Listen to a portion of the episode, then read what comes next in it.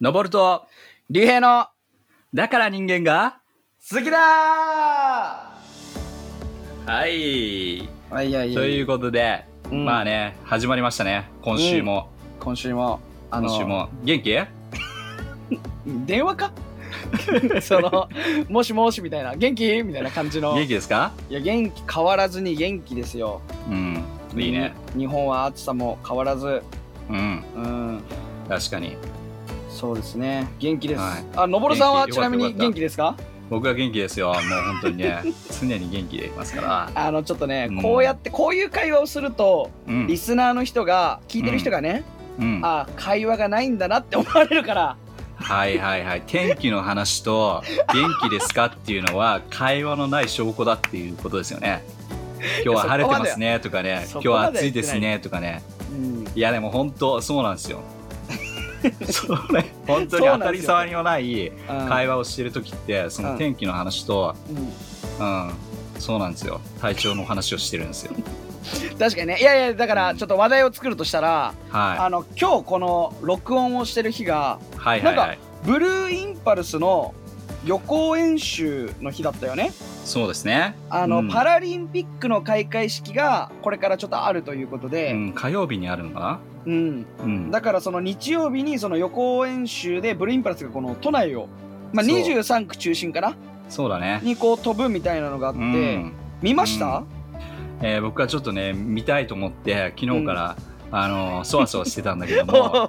おーちょうどねちょっとその時間あある人とズームをしてたのでああなるほどちょっと見れなかったんですね。ありゃりゃうりんゃあのーでもまあ予行演習だからねと思ってまあまあ確かにね本番ねまた見れればねうんいいかなって感じだけどあののぼるさんは実はあの飛行機が大好きなんだよねうん、結構ね飛行機好きだね飛んでるものを見見るのが好き なんで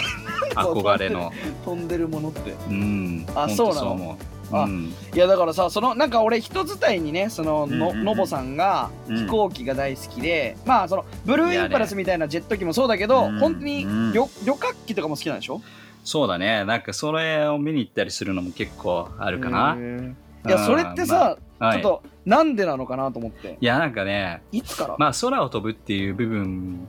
もなんかすごくロマンがあっていいなというふうに思うしあーはいはいはいはいはいあのね、まあ、例えばこう、あの民間機はさ、まあ、うん乗り慣れてて、こう、エンジン音もある程度こう、わかるじゃん。うんうんでもね、すこう、戦闘機のね、うん音を一回聞いたらね、もうす、音じゃないのよ。あそうなのうん。何、まあ、音なんだ けど、いや音なんかい音なんだけど、耳で聞くんじゃないんだよね。もうあ体がねあ、こう、体がビリビリビリビリしちゃうのよ。いやーわかるなそういうの、うんその音なのよ。だから、それはね、すごい迫力があって、うんあの本当にまあすごい感じますよ。あーいいね、うんえそれにこう見させられたというか見せられたというか、うんうんうんそのなんかさほら子供の頃やっぱ俺もなんか、なんかブーブーとか言ってさ車がね好きだったわ かるその子わかるわか供るっていうか赤ちゃんの頃どなんかビデオ、ホームビデオ見るとブーブーブーブーみたいな感じでさバーって遊んでたんだけど、いつしか全く車興味なくなってるわけよ。のぼるさんはさいつからその飛行機がどういうきっいかけなんですかやーなんだろうねでもね飛行機やっぱりね好きなのはね飛行機自体も好きなんだけど自分が上を飛んでる時がもう結構やっぱり好きだからね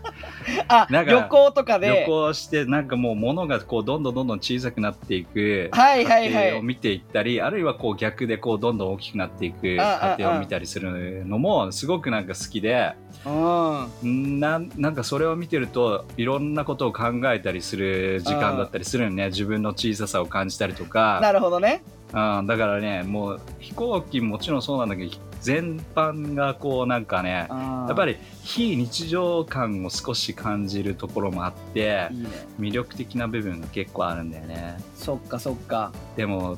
ぜひねあのうん自衛隊のあのあなんとか祭りっていうのがあるんだ予けど行演習みたいなやつがあるよね。今行きましょうまた また言った。また言ったぞ。また行った行きましょうってあのうん戦車とかの砲なんていうの大砲とか撃ってくれるんだよね。まあそれはね富士山の方でやってるものが、あの有名なのあるけども、うんあそそうじれじゃなゃいんなだく。てもねあのー、埼玉の方ねてやってる、そういったお祭りとかも結構あったりするんへでー立川の方もあるよねあなるほ横ど田なる基ほ地とどかそれは横田基地は米軍と一緒なのでそれもまうんうたんそれで面白いと思うけども、へえうん結構だからそこ行ったりするとあうのん戦闘機な、戦闘機はないかもしれないけどもおいろんな、うんあの乗り物にうんこう、乗せてくれたり、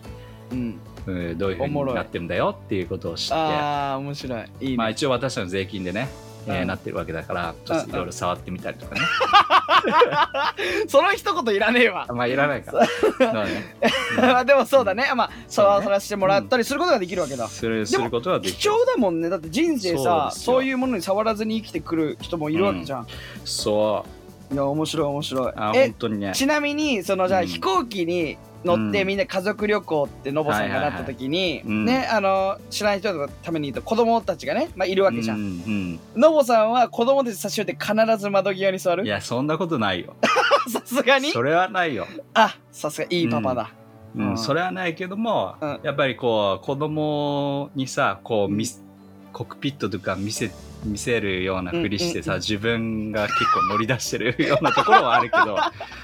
わかるバでしょレバレないようにねうん。あの、この間、この間って言っても2年3年ぐらい前だけどうも、んもう JAL のこう工場のね、うんうんうあんの見学つ見学ツアーっていうのができるのなんかテレビとかでもやっってるねそう、無料でできるので、うんうんまあ今ちょっとコロナのあれで結構、あれかもしれないけども、うでんも飛行機のね整備のところとか見れるんだよねそうそうそう。そういうのを行ったりとか、うん格陽庫って言って、あのーね、そこにしまってる、まあ要は修理してたりするような、うんうんうんあー場所に、えうーんこう通されて、いろいろこう間近でね、うん見たりする。貴重だうん。でね、結構ね、マニアックの人たちはみんな持ってると思うんだけうど、ん iPhone とかでさ、あの、フライトを、なんつうの、フライトレーダーみたいなやつに、ね、24っていうのがあるのよ。ほうほうほう知ってるアプリアプリで。え知らない知らないで、そうフいうのラがあイるんだフライトレーダー24だと思うんだけど、それをね、やるとね、今どこに飛行機がど、どの飛行機が飛んでるっていうのが、へえあの、全部地図リアル上タイでムで表す表されて、うんで僕だから暇な時だからそれあこれはあれだなとかさうんうんうんそれ、そまたね飛行機をこうクリックするとその飛行機のあの会社名とかうん大きさとか、あそういうのも出てきたりするねえー、すごでい自じゃん分の真上を飛んでる飛行機があこれだ今これ飛んでるんだとか、うんそういうのをこううんやって公園で、うん、上を向いて るあそうなんだじゃあ知られざる、あの、うんあれだのぼさんの休日だそうそうそうそうそうそううんぜひねうんあの興味のある人は一緒に行きましょう工場見学に今度は工場工場見学結構ね予約取るの大変もなうだのってこのこうのんアイスブレイクで、はいあの軍の祭りと うん陸陸上自衛隊の祭りとうんその軍工では場ない見から 学ね、 工場見学の2つ行きましょうって言ってるからねうん毎回毎そ回っじゃんかうんまあ行きましょうよまあ本当にみんなと一緒に行きたいねそうですね、うん はい本ま当あ、に先週も話しましたけどそうでもねやっぱり興味ない人と行って興味を持ってくれたっていうのになるのが一番好きだから、喜びだねそれ、うん。まあまあまあまあままあ。あ、それで言うそれでう。言うとね俺らのラジオも聞いてくれて、やっぱ歴あー史そう好きですにねなりましたとか歴史が嫌いだけどねってね。うん、そうだけど興味持ちましたと持ちか味嬉ましたしいですよね、持ちました嬉 しいわしわしわしよくわかったね。噛み方がすごまあまあとりあえずじゃあはい本題に入っていきましょう、入っていきましょう。今日はね、あのー日本の、まあ最初、いつから日本ができたのかっていう話をちょっと歴史のね、一応、ポッドキャストだと歴史のあのカテゴリーに入ってるので、あー歴史の確かに確もかのにやったり、ちょっとやっぱり日本の最初ってうん、いうのをね、ちゃんとやっておきたいなというふうに思うんだけども、おまあでも教科書とかの歴史の一番最初っていう日本の歴史か歴史の最初っていう風になると多分縄文時代っていうような感じでそうだねちょっと古いところから出てくると思うんだけど も古いっていうのもあれはあれあれ古はいちょとっからとのだから古いよねなんかこうもう何万年前とかいう感じの あまあまあ、あのーそうだね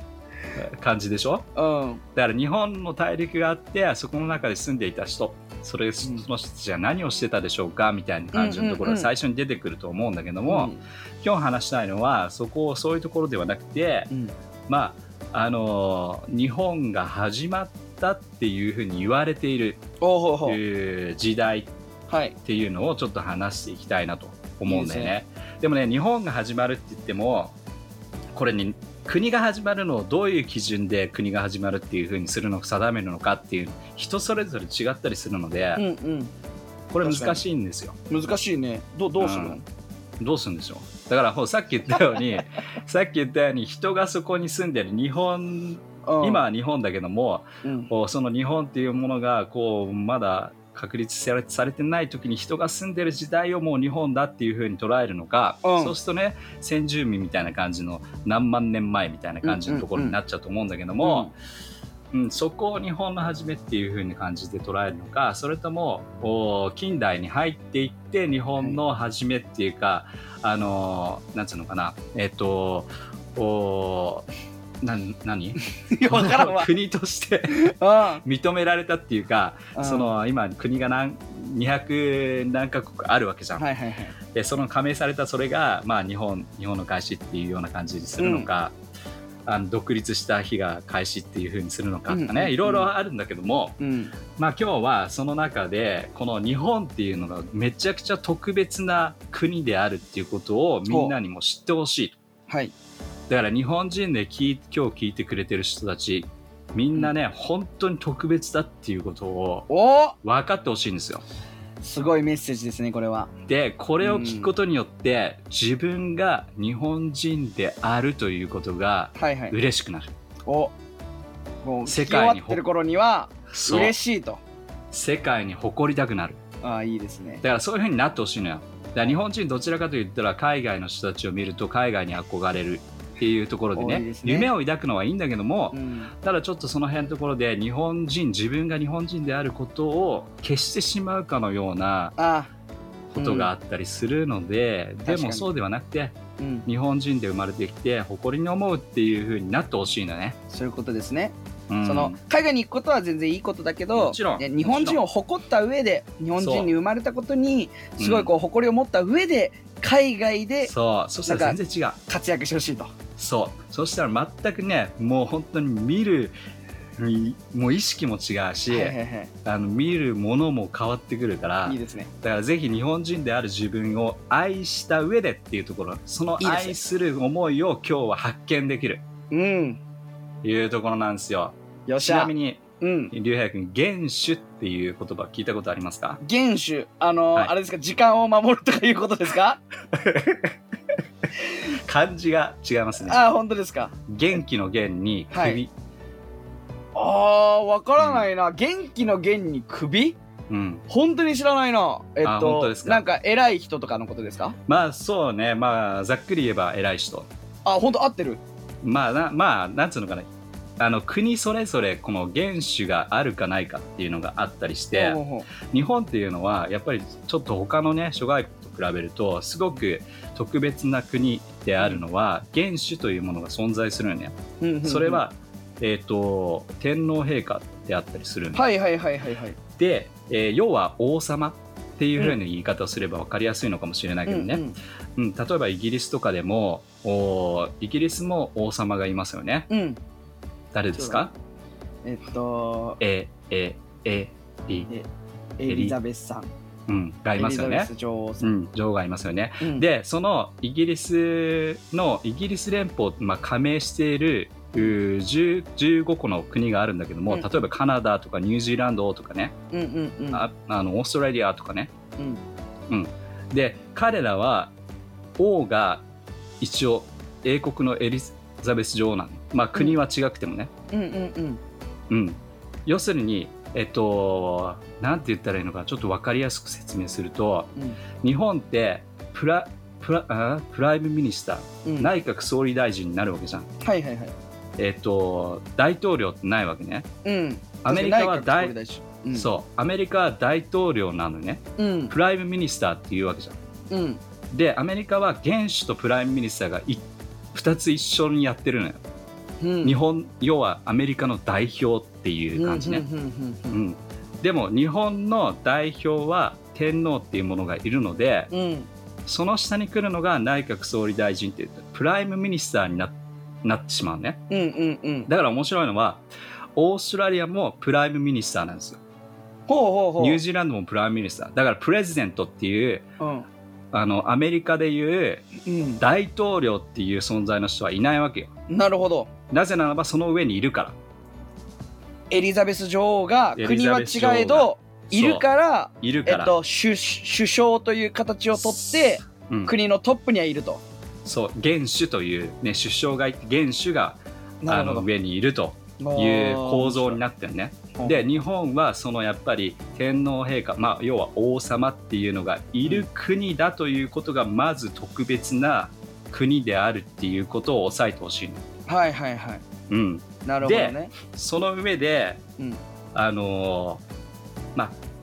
さっき言ったいつから国っていうものを定めればいいのかっていう話になるんだけども、うん大体、えー国が定める時ってもう昔はね王様がいて王様が一つの国をうん要は支配するというか、うん。えーまあ、統治するはいはいはい。っていうところで一つの国っていうのがあるんだよね。そうだね。まあトップがいて、その下にこうそれをに従う人がいるからそれが国民って呼ばれて、うんうんうんまあ国として成り立つみたいなイメージかな。そうそうだからそこのそこの考え方をすると日本って相当前から続けられている昔からあるうん。国であるっていうことが言えるのね。なるほど。うん、というのは例えば、あのー例えば中国とかも一う応ん中国って何千年っていう歴史があるっていうふうに言われてるけども、はいはいはいはい、はい。実際は例えば何年か7 80年ぐらい前秦国であったわけだよね、うんうん中国ではないんだよねうんうん。だから要は王様が変わっていく要は上にトップの人が変わっていく変わっていく変わっていくということで新しい国が立ち上がっていくっていううーことになるわけだうんね、うんうん。うんただ日本はずーっとトップが変わらない、ああ確かに。うん、そして今あのその天皇っていうのが、えー、と126代目っていううん。ものなのでそれを遡っていくと日本ってなんとね、うん要はずーっとこれが続いているわけなんでうん。ずーっと続いてる国って他にない のよ、そうなんですね。うん、で続いているっていうか要するにそれぞれの子供がこう次の世代になっていくわけじゃん。うん。でその都度他の国だとうんその都度王様が他の人たち例えば王様がいたらその首を跳ねて、うんえー自分が王様になるとかね、うんうんうん。そういう風になっていくとまた新しい国が立ち上がるから、そこからリセットされるわけようん。でも日本のカルチャーというか日本のこの歴史の中ではその王様、まあ、うん天皇というのがずっと続いているという珍しい国であると。ああ面白い。確かに天皇家っていうのはまあ124っつったっけ？ 126代目126代前から血が途絶えてないってことだよね、そういうことだよなるほどそうでやっぱり面白いのは戦国時代とかさやってきたけどうん戦国時代の武士でさえうん自分が一番上になりたいというふうに思ったとしても天皇の首は切らなかったねああ言われてみればそうだねそうだから日本は相当その天天皇っていう部分をうん王を守り続けていった国でもあるなるほど、だからその王朝っていう考え方をしてうん、日本がいつから始まったかっていうふうに考えていくとうん20 126代遡っていくと、うんなんと日本って2681年ぐらいなんですね80年か81年2680年ぐらいってことですね80年でもこんだけ長い国が他にないのでうん日本ってすごく文化があって、うんえー他の国から見るとうんすごくまあある意味こうなんつうのか分厚い本っていう感じ のあのー確かに思いをされるのね。ああうんい、や今聞いててもやっぱりユニークだよねユニーユクニークすごくユニーク。あのだって、まあ、実際ねあの戦国時代とかにうんあの血みどろなこうこうなんていうのトップの殺し合いが起きてても、うんその血は絶えなかったわけだしそうそうそうそう実際に確かに幕府を倒幕しようっていう動きはあったけどそじゃあ天皇を殺してう、うん、天皇の位置になろうっていう人はいなかったいなかった、わけだよね。うん、だから本当ね面白いのがうんまあその血がずっとつながってるっていう部分でえっ、と今の126代目の天皇の血と、うん126代じゃなく初代のうんおー天皇うん、おー神武天皇だよねちょっと、神武天皇だよねちょっと本当で すか神それ武天は皇ですね神武天皇です、はいはい合っはいてますね天武天皇とごっちゃになるけども神武天皇と、はいある意味同じ血を継いでるという、うん、いうことが言えるとだかおらーそれだけ天皇という存在があのある意味他の海外から見るとうん、こうすごく高貴なものというか確かに。扱われるのよ、あの実はあんまり知らない人も多いんだけどね、うんあの天皇が海外に行くとえげつない待遇をされてるんだよねいやそうなんですよ、あんまり知られてないんだけどうんそうあのほらあのドナルド・トランプ大統領がさはいはいはいはあの日本に来た時にい、うんなんかすごいパレードとかさあって、すごい扱いを受けてるのを国民たちは見てるからなんかアメリカの大統領すごい人なんだなってそうだねわかると思うそだねうんわかると思うで、うんでもなんか天皇ってさことあるごとに結構テレビにも出てる、うんニュースでさ、まあ、実際終戦記念日の時とかね確かにあのいろいろ読んだりとかで結構馴染み深い 存在いいことだけどね、うんうんあの国民にとって馴染み深いような存在だったりあの、うん3.11のちょっと東北大震災の時に確かあにねのその避難所を回って人々を励ましたり、こう国民とすごい密接な、密接にねうん、してるのかなとつがりがあり思いきや、ますねうんすっごい人なんだよっていう。そうなんですよだから海外から捉えるととら捉えると、うん、その天皇の例えばなんかね、あのー面白い話とするとうん一応もう決まり事として天皇はエリザベス女王と同じ位置の席には座らないおー一つほうほう上に立つ位置として、えええーじゃあ誰と並ぶのかって言ったら大体ローマ教皇と同じだったら同じ席に並ぶぐらいのそ、のぐらいの海外だとうん天皇というものに対して、まあ、要は日本っていうものに対してそう捉えるだから、さっき言ってくれたように、まあ、あのトランプ大統領がね大統領になって日本に来るときに会いたいうん一番最初に会いたいだってそれが会うっていうことが最大の自分にとってうん価値のあるものだっていうのを彼の中で知ってるうんだからね海外の人の方が日本の価値をよく知ってたりするのよあ、確かにそうかもしれないね。うん、うん、そうそれでだから一番にもうやっぱり自分が天皇に会うんだっていう風な感じで、えートランプ大統領が日本に来た時にそういう風な感じでスケジュールをした、うんうん、それは本当に彼の中であるし分かってるんだよね、うん、天皇のこう、まあ、ある意味凄さというかう、ん、日本のこう奥深いあほうほうほのう歴史があるっていうことを彼なりにも知っていると。すごいね。うんうんちなみにさあのあの古墳時代のさうん話の中でさ、うん、前方後円墳ってめちゃくちゃでかいさうん、あの鍵穴みたいなやつだ。あったじゃんそううん、あれって誰の墓だか知ってるえーっと、えーっと、え、それこそ神武天皇とかじゃないの？うんまあその後16代後 のあの仁徳天皇っていう仁徳天皇、あ、なんか習ったかもしれない。うん。そうでもだから最初のねあの実はね最初の方っていうのは結構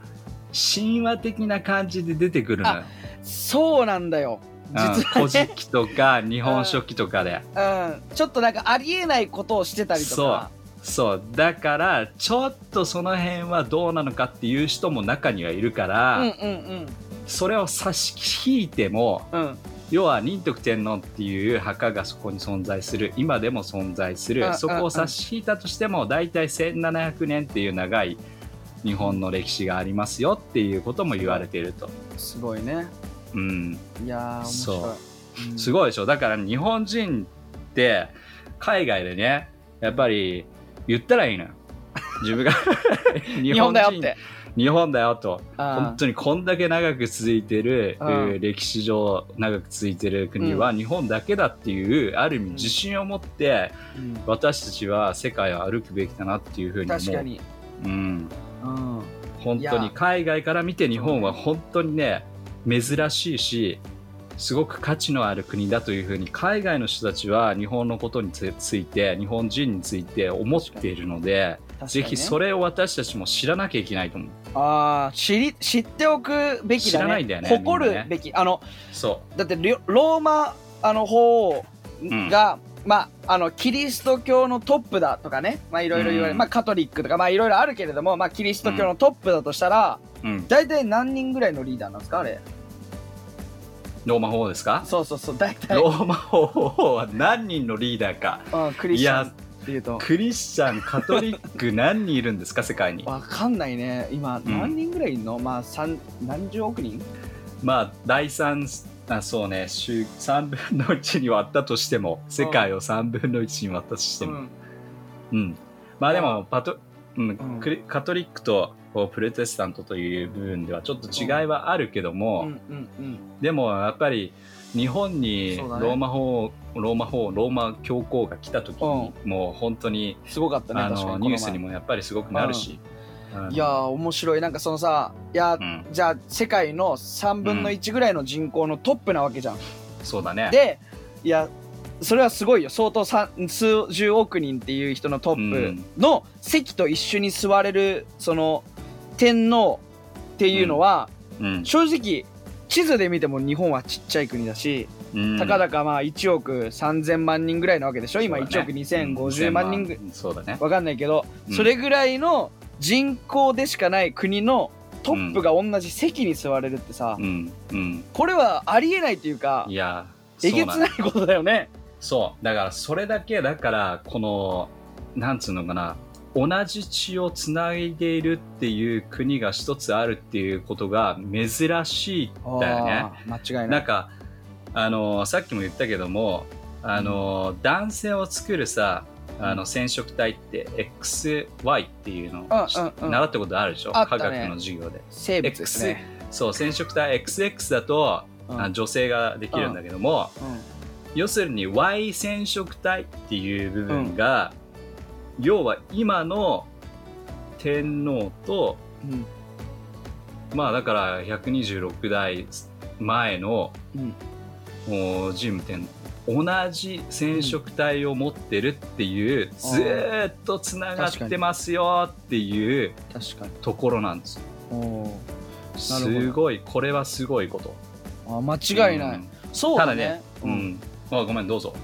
いやそうだね。いやだからうんそうあの天皇は男性だからね。うんえーそこちょっと勘違いというかさほらエリザベス女王がさあまあまあまあ女性だから、なんかもしかしたらそれすらも知らない人もいるかもしれないそのそうね実はでもねあの天皇の中で女性の天皇になったのも何人かいるんですよそうなんだごめん俺全然知らなかっいるんだけども、例えばだからケあのケース的にはあの天皇が子供であって、た、うんえー小さいからその彼が成長するまでの間、うんうんうんあの例えばお母さんみたいな人が、なるほど、えー、と天皇になるっていう、うんえーことだけどもうん、必ずでもまたその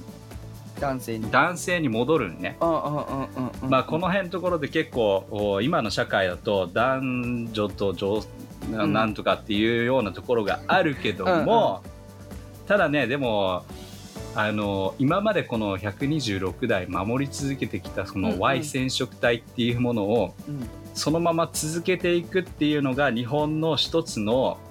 あまあの文化貴重さをそうだね保つ上では大切な部分なのかなと。なるほどあーいうところだからねあの今のほら話題となってるみんなのニュースとかも聞くとさ、あのー女性天皇でもいいんじゃないかとか、うんうん、うん、あのーまあ母系天皇っていうんだけどうん女型のおー天皇でもいいんじゃないかっていうような、うんまあ、エリザベス女王がいるからねそういうような感じではあるんだけども、もしそれをすると今までの Y 染色体が途切れるっていうことにつながるんですね。うんうんうんそうなってくると今までの126代前の人と変わってきちゃうっていうそこから新しい天皇家ができてしまうっていうところで、まあだからねぜひあのこのまま続けていくっていうことが、まあ、うん日本にとってもある意味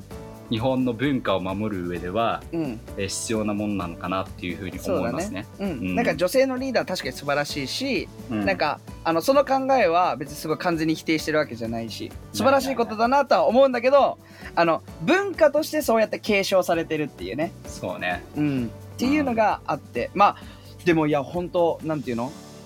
本当に天皇がすごくてうんなんか日本としてそうやって誇りに思うべきだなって思うう。ん、うんそう間違いなでこのなんかね考え方ってやっぱりまあ私たちやっぱりクリスチャンであるからく。うん血筋ねこの血をつなぐうん、うーことを日本は大切にしてるのよ文化的にねはいはいはい。だからどうしても日本は何々家とか家柄を気にしたりとかこう、うん血を気にするっていう部分がすそうだねごくあるんだけど多いね。この考そうえ方ってやっぱりあの聖書のいう中にもすごく出てくる のよのおようやく来ました聖書が。そう いつ来るかなと。いつ来るかなと思ったけどね まあうちらクリスチャンだからやっぱりその辺のところはねあの、 はいはい聖書の中でもあの一番最初のマタイのね旧約あ旧約者の新約聖書の中で一番最初のページのところに出てくる、えーまあ、はいいはい家柄を表す分野があるんですよ。そうなんですよ。あのー一番飛ばすやつ聖書聖書読んでみてって友達に勧 めて、えどこ読んだらいい？ まあとりあえずじゃあマタイ読んでみてで一番みんながい あの最初に読みたくなくなる箇所ね。そページ開いたら1ページ目。うそうもう家系図がそう家系図があるんですよ。でこれ何のためにあるのかっていうのもこほうほう。こ知らなきゃいけないの。ああなるほど。今話したものがある意味書い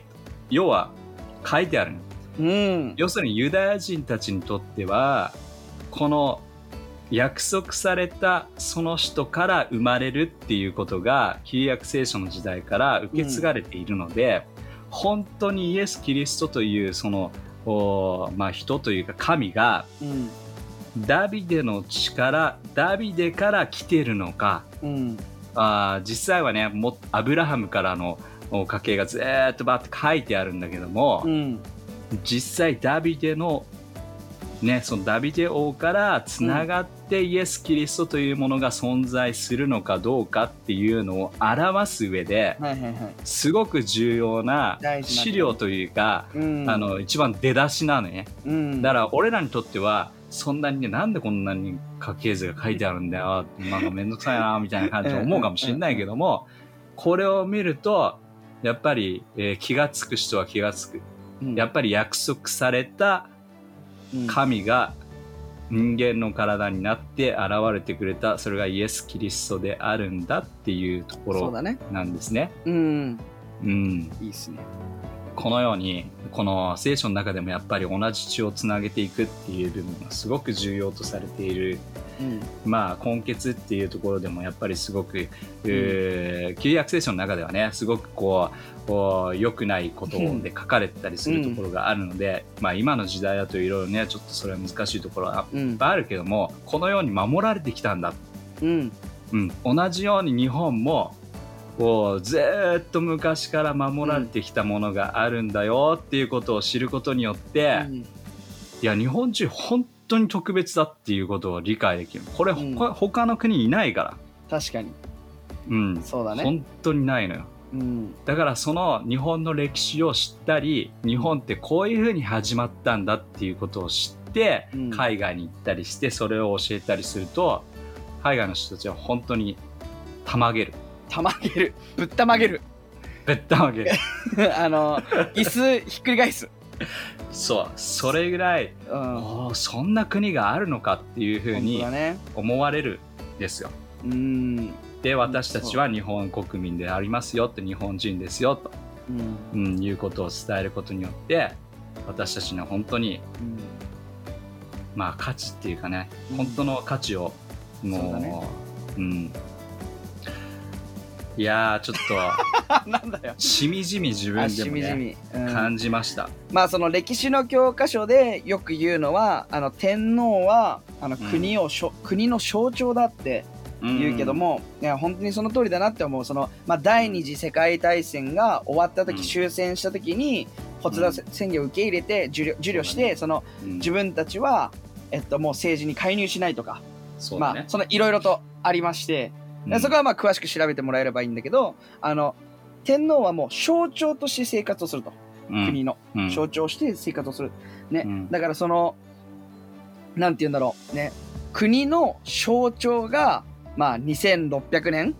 うん続いてるっていうのは本当にこの日本を2600年続けてるっていう証明に、うんなってなるるわんけだよだねねうんうん他の国からしたらあの1000年前とか、まあ、2000年前でもだいぶ長いって言われるけど、うんねそういううような歴史しかない国だにね比べて日本はもうその、もっともっと前からうんそう国として存在してて、ね、あなたはユニークな特別なね存在ってこの存日在本でにすよ生まれただけでもそうなんだよっていうそうなんですよそのことですいやだからね本当にね日本人歴史を覚えることがいっぱいありすぎてそうだねそれ疲れちゃうところもあるんだ けどこんこんだけ長いからさおいいや本当に何百年っていう歴史の国もあるわけじゃんああそうだね、そしたらもう本当にねうんなんもう本当に覚えることそんな少ないけどもうさ、ん日本はやっぱりそういった意味で覚えることがいっぱいあるからそこでちょっと疲れてしまう人たちも多いんだろうけど、でもちょっとね今日この触りだけをちょっと知ってはい日本ってこんなに厚みがあるんだなっていうねうんことを知ってくれるとはいもう日本人でいて嬉しいいいですね誇れる自分いいですねになってほしいなとよ思っしいゃます。いや、うんいい話を聞きましたよ本当うにんうんはい、ということでじゃあ最後お願いしいいですますか感想を。感想を言うのああ違う違う違う違う違う びっくりしたももうう言ったね今から感想を言うのかと思ったけどあもう言いましたねあじゃあ締めていいですかはいはい、じゃあまた来週も聞き逃せないねはいじゃあまた来週聞いてくださいありがとうじまゃあたねまたねバイバイバイバイ